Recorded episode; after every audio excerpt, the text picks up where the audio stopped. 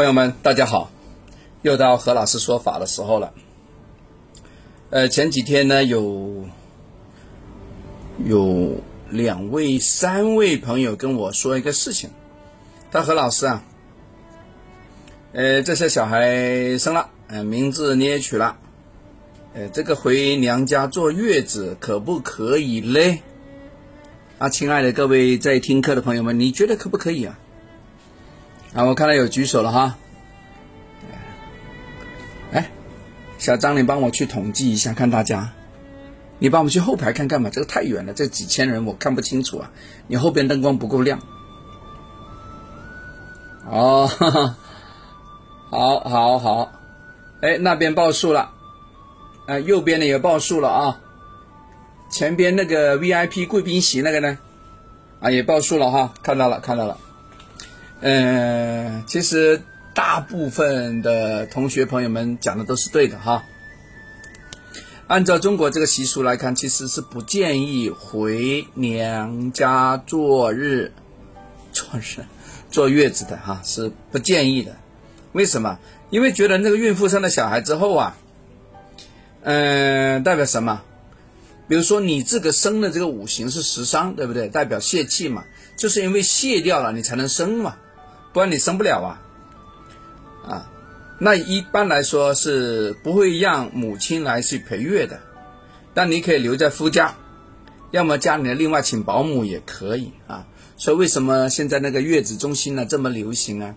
一个是因为呢医疗条件好，二来个呢，呃，其实呢对于双方父母来说，有些特别年迈的话都没办法照顾了，那么请月子中心呢它有个好处。就是比较周到一些啊。再来，呃，如果说，哎，何老师，我这个还是要帮补一下，要煲些汤，那那老母亲可不可以嘞？呃，送汤可以啊。大家不要觉得这个啊，何老师这个人情味都没有了。有这个有啊。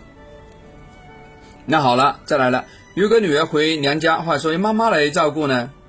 呃，按古代的说法呢，会行克未婚的弟弟妹妹，让弟弟妹妹呢无法结婚，是这个意思啊。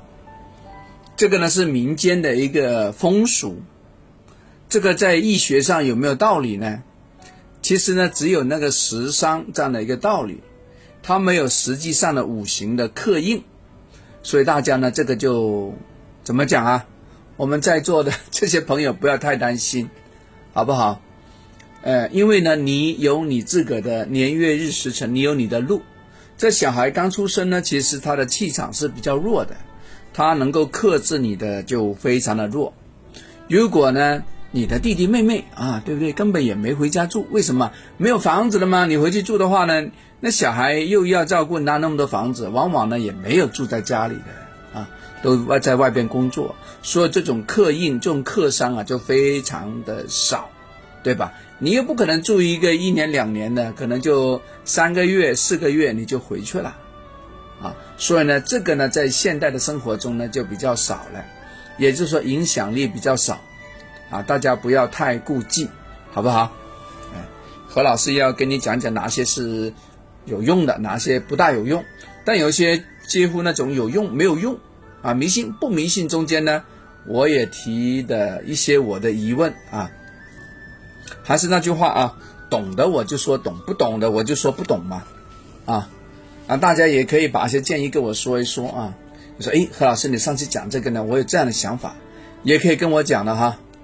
哎呀，我也不是百事通啊，我也在学。OK，好，我们下次再聊，拜拜。